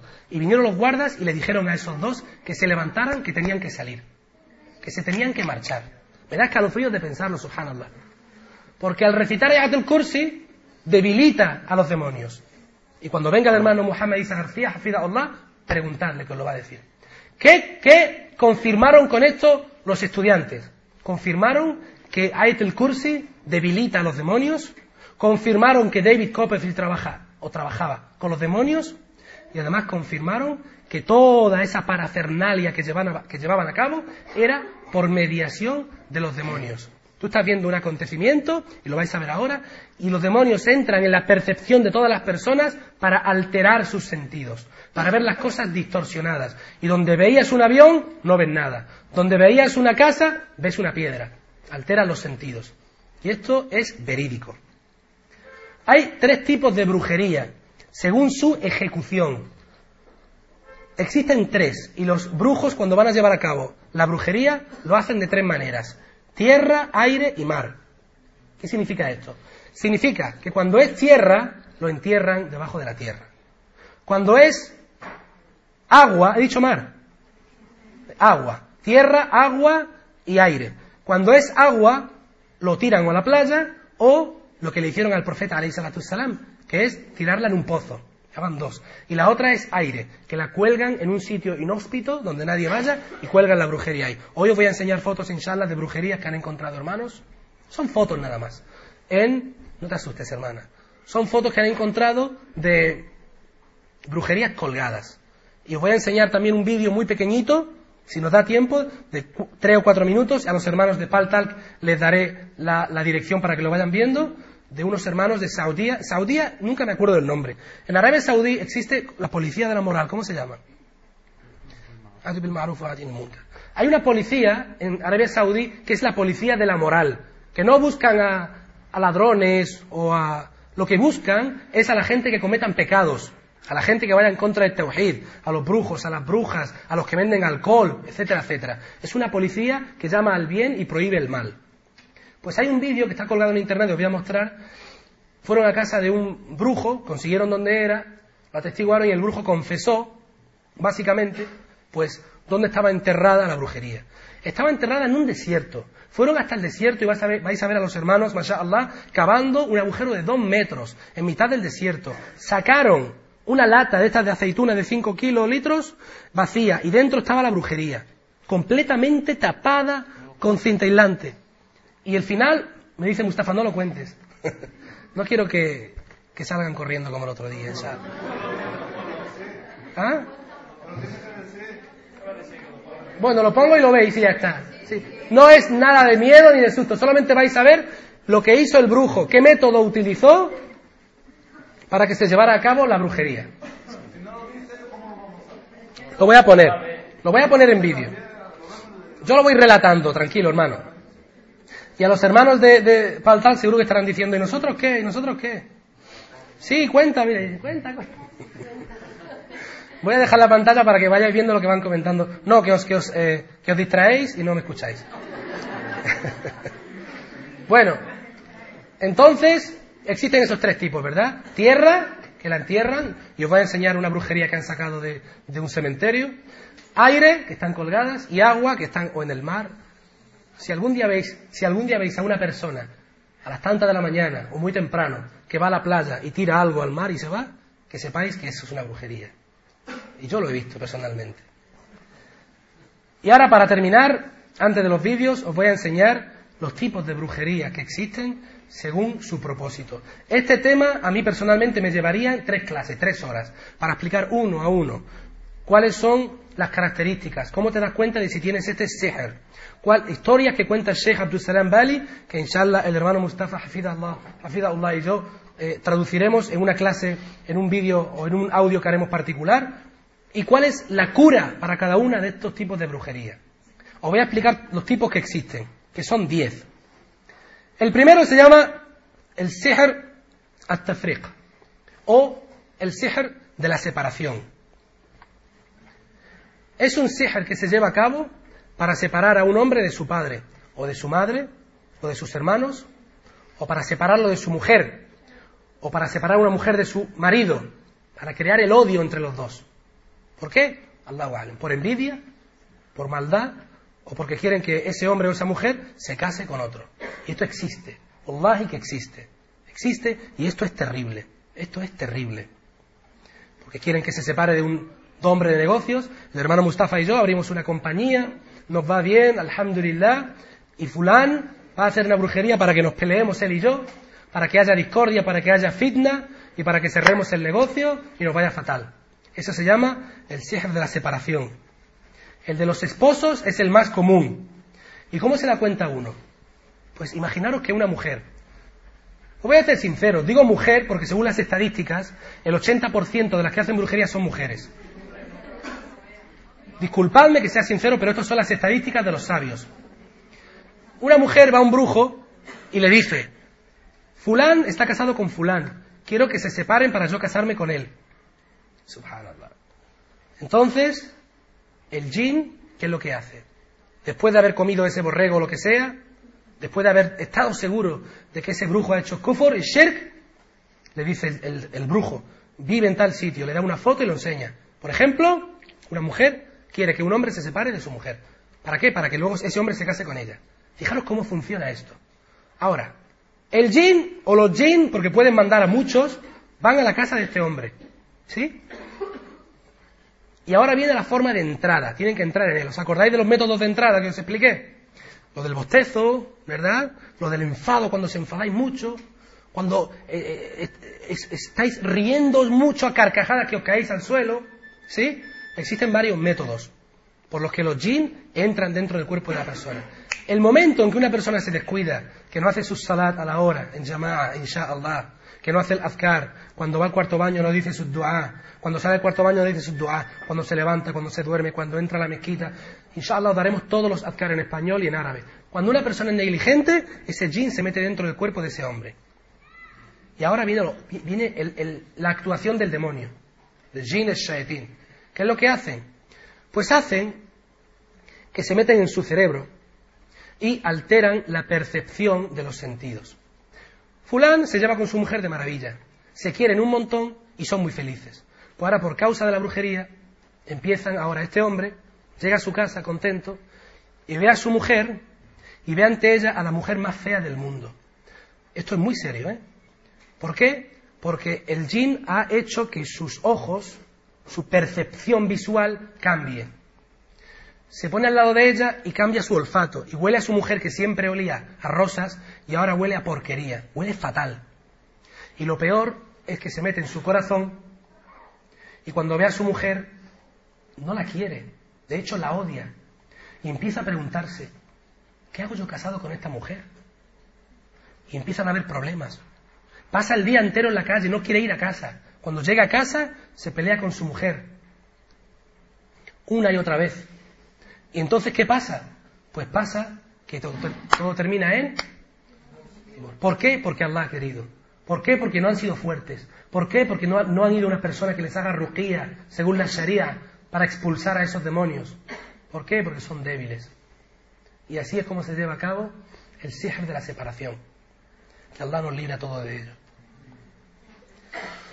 Nos cuenta el Sheikh Abdul Salam Bali que haciendo una ruquía pues es tan fuerte, mashallah, Allah le ha dado tanta fuerza a este sheikh que el jin se manifestó y el jin le, amenazó. los jin mienten, amenazan, hablan. Son peligrosos, sí, son muy peligrosos. Pero con Allah Azza no puede nadie. Y si Allah subhanahu wa ta'ala está contigo, no tengan miedo de nada. Y el jin, ¿sabe lo que le dijo al Sheikh Abdul Salam Bali, Allah? Le dijo, voy a ir, esta noche voy a entrar dentro de ti. Voy a entrar dentro de ti, te voy a a, destrozar la vida y le amenazó. Sheikh Abdul Salam Bali le ignoró por completo, siguió recitando roquía, le quemó vivo y al día siguiente volvió a la chica para hacerle otra vez roquía y el jin se manifestó y le dijo Sheikh, te estaba esperando, ¿por qué no has venido? Y esto está, Esto está recogido en su libro, La espada contra los brujos y la brujería, que no está en español, está en árabe y en inglés. ¿Sabes lo que le dijo? Le dijo, no he podido entrar dentro de ti porque cuando te fuiste a dormir recitaste Atel Kursi. Y cuando te levantaste dijiste, La hawla wa la quwwata illa billahi al adim. No, La ilaha illa Allah, wahdahu la sharika la, lahul mulku wa lahul hamdu wa huwa ala kulli shay'in qadir. Cien veces después de el Fajr. Después del Fajr recitó esta dua y antes de dormir recitó Atel Kursi y no pudo, no pudo entrar dentro de él. ¿Por qué? Porque Allah Azza le protegió. El otro tipo es el sihr al-mahabba. ¿Sabe lo que significa mahabba? Todo lo contrario. También se llama tiwala, el sihr del amor. En este caso, hace la brujería una mujer, fijaros hasta dónde llega, hasta dónde llega la maldad. Una mujer hace brujería a su marido para que le quiera. ¿Qué os parece? Para que le quiera más. Y esto tiene problemas y tiene serias consecuencias. ¿Y cuáles son las características? ¿Cómo se ve? Pues que un hombre tiene un amor excesivo por su mujer. Y se vuelve loco por su mujer. Y está en el trabajo y solamente tiene ganas de llegar a su casa y estar con su mujer. Perdonadme, pero solo tiene deseos extremos de mantener relaciones con su mujer a todas horas. No piensa en otra cosa. Una lujuria extrema al ver a su mujer y tiene una obediencia ciega hacia su mujer. ¿Qué significa eso? Que cuando la mujer le dice, eso significa, y cuando le dice, ven, ven, vete, vete, dame, toma, y el hombre... No ríais, por favor, que esto es muy serio, ¿eh? Yo no estoy, no estoy contando chistes, pero esto es muy serio. Tomadlo en serio porque estamos hablando de personas que han cometido kufur. Estamos hablando de personas que Allah ha maldecido. Estamos hablando de... Esto, si os reís, de verdad que no, no quiero que lo hagáis, por favor. Pero esto puede tener un doble efecto. ¿Por qué? Porque la mujer, cuando digo mujer, sabéis que también puede ser un hombre, puede decirle al brujo, quiero que me quiera a mí y a nadie más. Y esto tiene un doble efecto. ¿Qué pasa? Que ahora ese hombre odia a su madre, odia a su hermana, odia a sus parientes mujeres, y no puede ver a ninguna mujer más que a su mujer. Y en ocasiones este siher al-mahabba acaba con que esa persona acaba enferma, acaba enferma, esa mujer o ese hombre, sobre todo ese hombre que es el que ha recaído ese siher. Y dice el Sheikh Abdul Salam Bali que uno de estos hombres que le hicieron este siher durante tres años estuvo enfermo, sin poder moverse. Pero Existe lo que ponía en vuestro documento y muchos me preguntaban, Malik, ¿qué estás diciendo? ¿Cómo que siher lícito? ¿Cómo que siher legal? ¿Cómo que siher halal? ¿Hay un siher, que sea halal? No. Todo acto de siher es incredulidad. Pero los sabios nos hablan de siher halal cuando nos dice, y permitidme esto como un consejo de los sabios, hermanas, que para que, para que tu marido te quiera, pues adórnate, Perfúmate en casa, arregla tu casa, sé bondadosa, ten buenas palabras con tu marido, hazle caso, sé buena con él, exhórtale a llevar a cabo el Islam, atended las dos juntas a Allah Azawajal, y no llevéis actos de haram. Porque sabéis vosotras que la mujer que no se pone el hijab está desobedeciendo a Allah subhanahu wa ta'ala.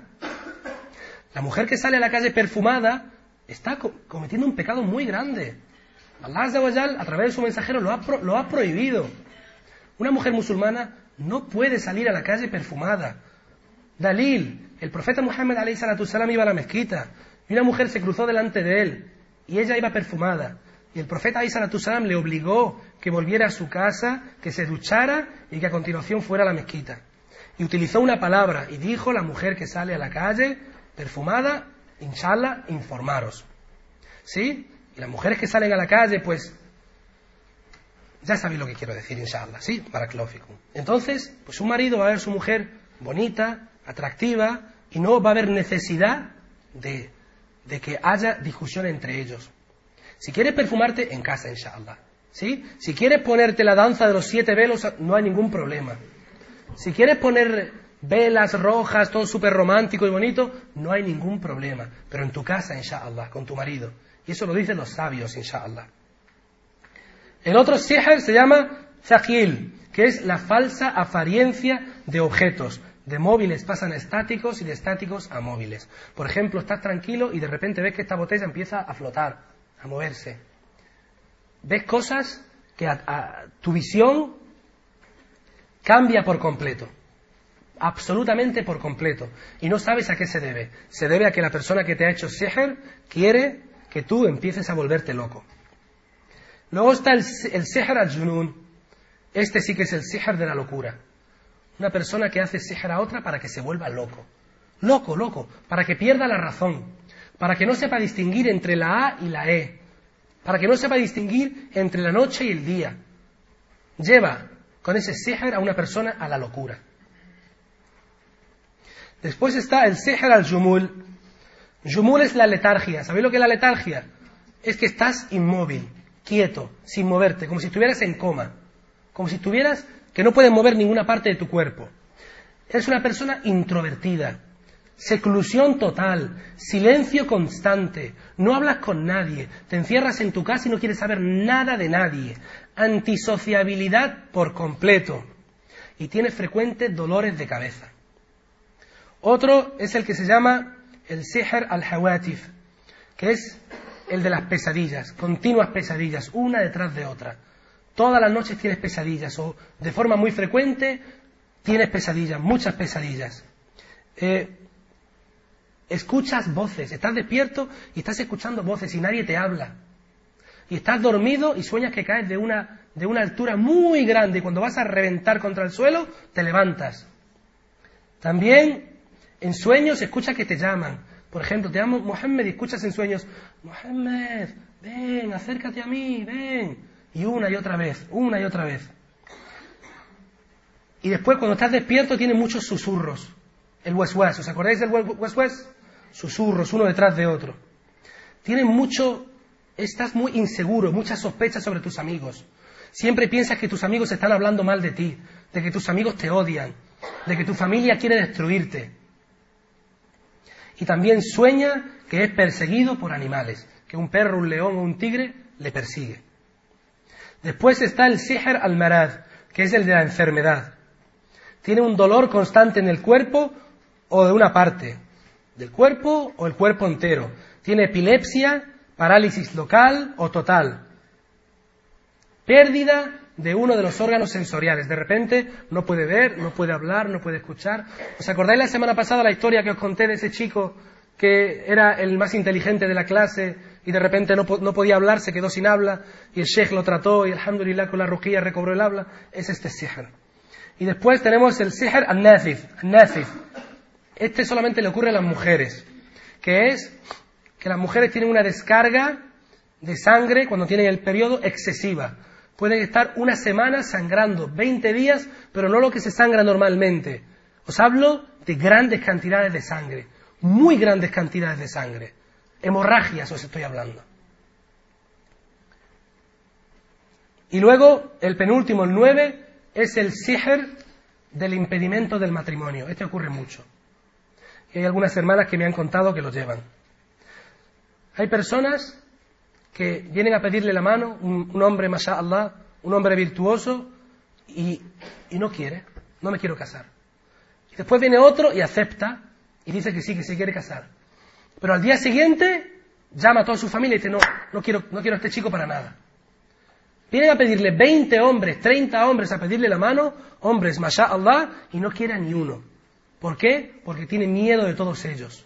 No se fía de ninguno de ellos. Que todos ellos le van a hacer daño. Que todos ellos son malos. Y tiene una serie de características. Miedo extremo, odio extremo, acepta a ese hombre para casarse, al día siguiente lo rechaza. ¿Por qué? Normalmente dicen los sabios que puede ser por sihr, por un jin que le ha poseído, porque ese jin está enamorado de ella, o un hombre que no se quiere casar con nadie, pues porque una mujer jin le ha poseído y no quiere que ese hombre se case con nadie. La semana pasada os puse un vídeo de un hombre, ¿os acordáis?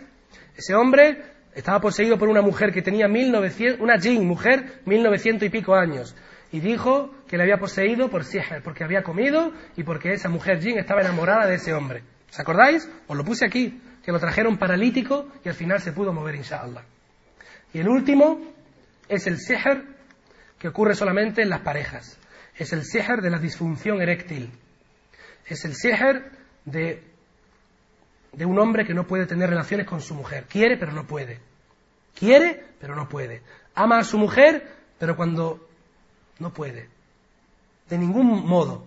Van a los médicos y no encuentran ningún motivo. Y ese es el sihr en el que los sabios dicen que los jinn atacan a esa persona para que tenga impotencia, para que no pueda tener hijos, para que mate a sus espermatozoides, incluso van más allá que ni siquiera se consuma el matrimonio. ¿Por qué? Porque lo intenta, lo intenta, pero el cuerpo no funciona. Y supongo que me entendéis lo que quiero decir. Y hasta aquí ha llegado la charla en lo relacionado a Sihr. Hoy habéis visto, perdón, no, lo de las curas lo iba a decir ahora mismo. El tema de las curas va a ser, la semana que viene, inshallah, tenemos una hora y media, una hora y cuarenta y cinco minutos. Porque si os tuviera que decir las curas para cada uno de estos tipos de sihr, me llevarían tres horas. Y lo que vamos a hacer es, inshallah, en un CD que vamos a regalar, vamos a colgar en internet, y la Comisión Islámica, inshallah, a ver si hace un pequeño panfleto con todas y cada una de las curas de todos estos tipos de sihr que existen. Porque no, no tengo tiempo, no daría tiempo, y creo que quedan minutos para, para el, para el Adam, inshallah. Ahora vamos a poner los vídeos, ¿sí? Son rápidos. Vamos a ver los de Paltal si están activos o no. No, no, las luces encendidas, ¿eh? Dejadlas encendidas. Bien, están aquí los hermanos de Paltal que escuchándonos y está encendido. Mirad, el primer vídeo que os voy a poner, inshallah lo vais a escuchar.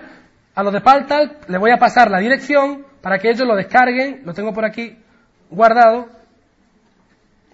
desde su ordenador. Inshallah.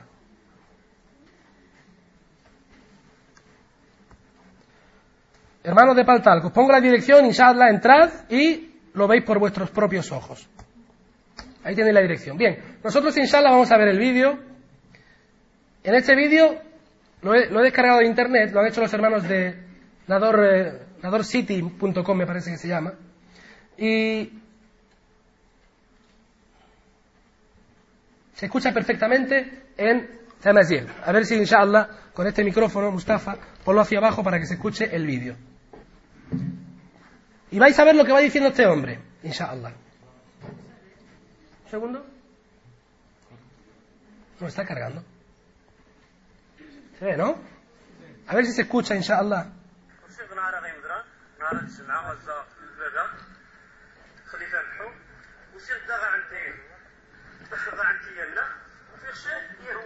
¿Se escucha? Aguántalo tú. No, aguántalo. غادي نديرها سيما ما نكبر ليه وفي غدر شفن جي ندير سيرس داك غادر شفن وغادي نصف سيرميت ليه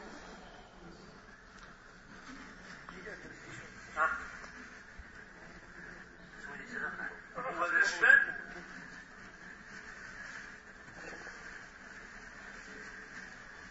زي سيرس جبل خنزة وحرق وزوج خزاغ مدين شهر داخل وغادي نشوف كيف فوسيل غدا خريه هو مالاتو غادي ينشا مالاتو غادي ينشا هو وفاق من تكسر من تكسر وتيريا شو اسم فيه مخشر Y ahí está el papelito de la brujería que dice que no lo entiende porque son los nombres de los jinn, etcétera, etcétera.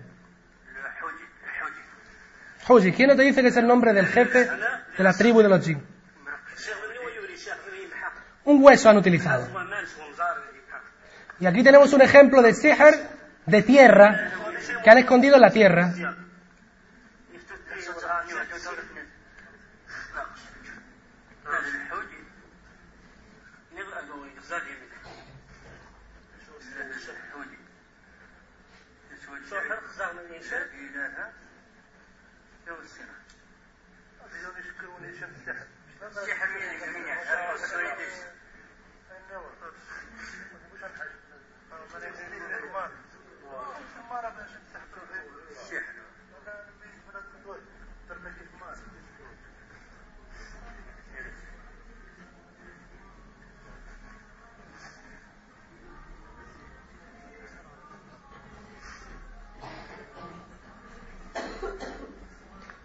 Bueno, esto es aquí en Nador, en Nador, no hay que ir muy lejos.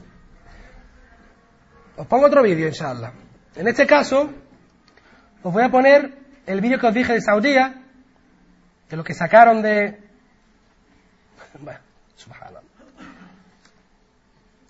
A los hermanos de Paltal, que les vuelvo a poner el otro link, que es este. ¿Ok? Vais a ver lo que han encontrado. Esto no hace falta volumen, porque no se escucha bien. Voy a ir pasándolo y os voy, os voy comentando.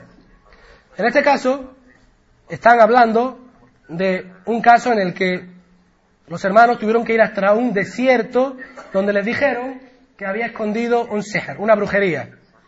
Esta es la que conocemos, la que he dicho de la policía de la moral, etcétera, etcétera. Fijaros, para asegurarse de la efectividad de ese seher, ¿dónde lo han escondido? Seguramente la persona que se quiere beneficiar de este seher es millonario, tiene mucho dinero y quiere hacer un mal muy, muy grande. Sin embargo, el que hemos visto anteriormente es un pobrecito que, es ignorante, le habrá pagado 40 o 50 euros y lo ha tirado en un cementerio a 5 centímetros y ya está. Y cualquiera lo puede encontrar como ese hombre que lo encontró. En este caso, vemos que está enterrado y vais a sorprenderos de lo que vais a ver. Fijaros, llaman dos metros por lo menos de profundidad. ¿Y por qué? Porque el propio brujo les ha dicho dónde está escondido. Ahí tienen una lata que han sacado. Está totalmente protegida con un celofán de esos gordos. Cinta de carrocero creo que se llama. Les cuesta incluso sacarla. Voy pasando un poco. Ahí tenéis la brujería, que aparentemente es eso. La brujería es siempre una cosa muy chiquitita. Con un cúter están cortando para ver qué es.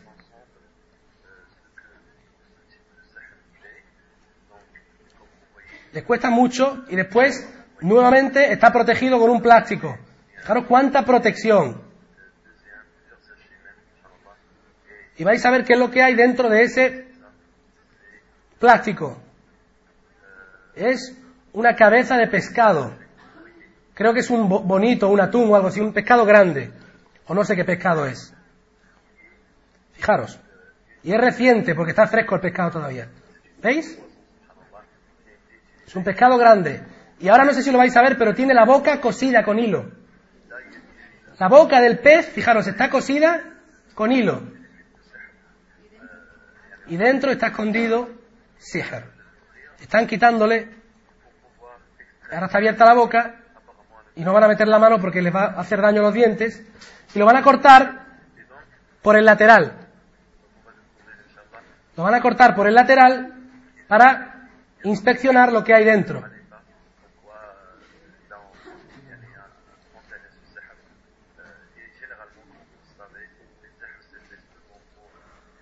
Esto está en Internet.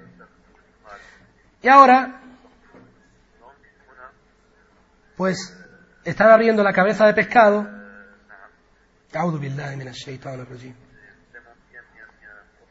La ilaha illallah. Y ahí está el siher, esa cosita tan pequeñita. Y después vais a ver cómo está rodeada con hilo. Cada hilo tiene nudos, los nudos de los que hablé antes. Esta es una brujería muy fuerte, muy fuerte.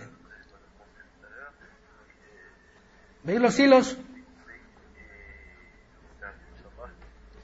Fijaros, esta es la brujería, este es el sihr, que está también en un plástico protegido. Al final queda en una tontería.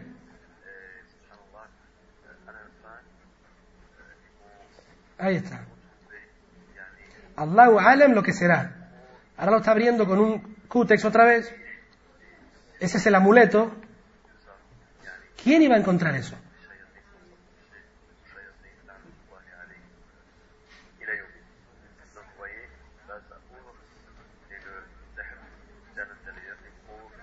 Pasando un poquitín. Ahí está, es una... Yo, subhanallah, no sé lo que es eso. Eso es... Allahu alam. Allahu alam.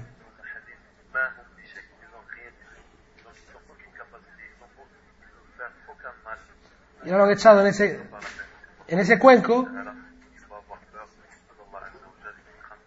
todo lo que había lo van a tirar dentro. Y después van a quitar el, el sihar como, pues, quemándolo. Ahora os explicaré una cosa rapidita de qué hacer si encontráis algún sihar en la puerta de vuestra casa. Eso es lo que había dentro. Todo eso dentro del pescado. Y ahora los nudos. ¿Veis los nudos de los que hablaba? Los nudos de las que soplan sobre los nudos de los brujos y las brujas. Nabi alayhi salatu salam le hicieron 11 nudos, nada menos. Y lo están quitando todos los nudos uno por uno.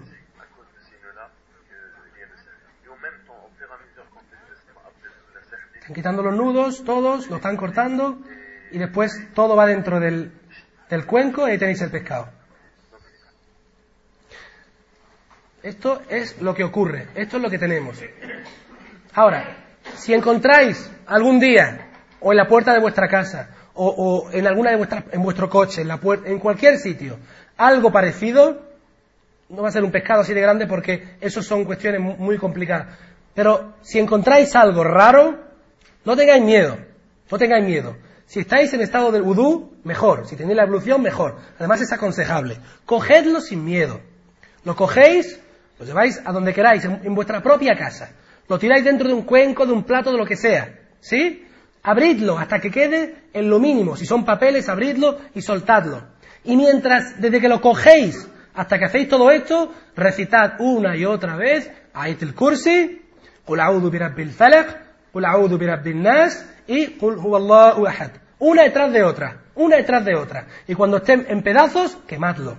Quemadlo, coged un mechero, una cerilla, lo quemáis. Y mientras se esté quemando, seguid. Una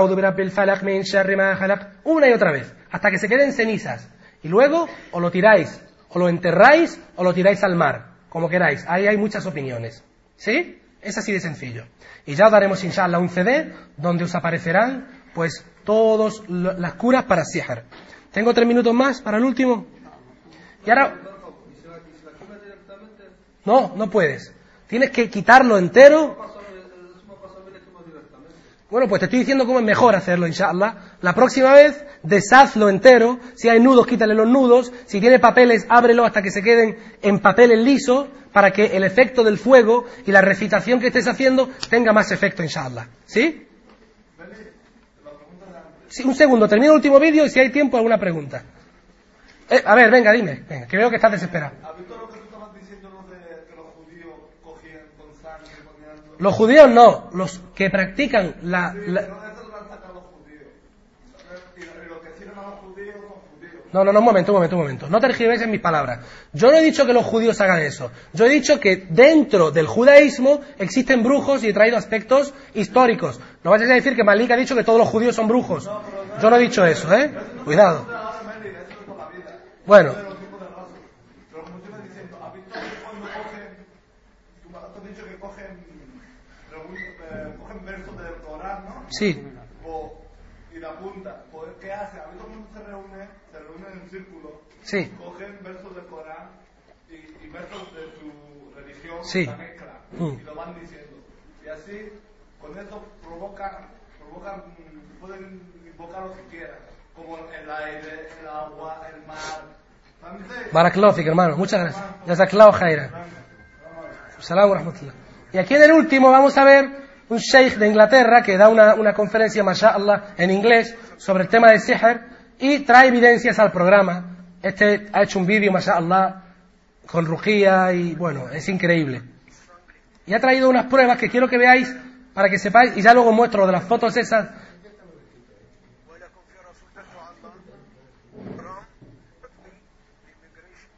Mirad, ha traído todo tipo de brujerías que se ha ido encontrando. Mirad, más o menos son así.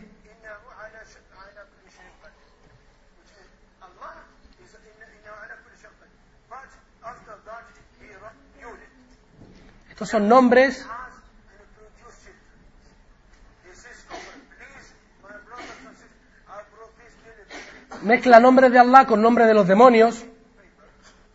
Después, a un amuleto de una mujer que tenía, había puesto un papelito, una foto, nada, una tontería. Y esto es lo típico que se pone mucha gente, un amuleto. Y el brujo le dice, no lo abras nunca, y que hay dentro un diente. Allahu alam de lo que será. un diente. Ahí tenéis el sihr. Y aquí tenéis, le dan un amuleto con un Corán pequeñito, diminuto, y entra al cuarto de baño con él, y no le dice lo que hay dentro. Por eso muchas veces los brujos dicen, no abráis el amuleto que os doy, dejadlo siempre cerrado. Mira, aquí un papel que he encontrado y tenía unos números. Nada, eso no es nada, solamente para confundir a la persona.